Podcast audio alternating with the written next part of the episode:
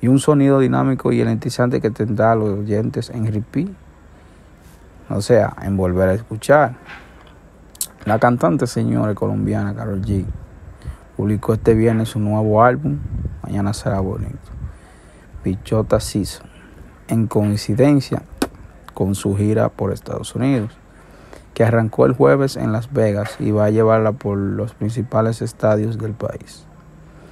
El álbum que contiene 10 temas de la estrella de Medellín es la primera entrega bajo su sello Bichota Records. Está distribuido por Intercops Records y ya está disponible en toda la plataforma de stream.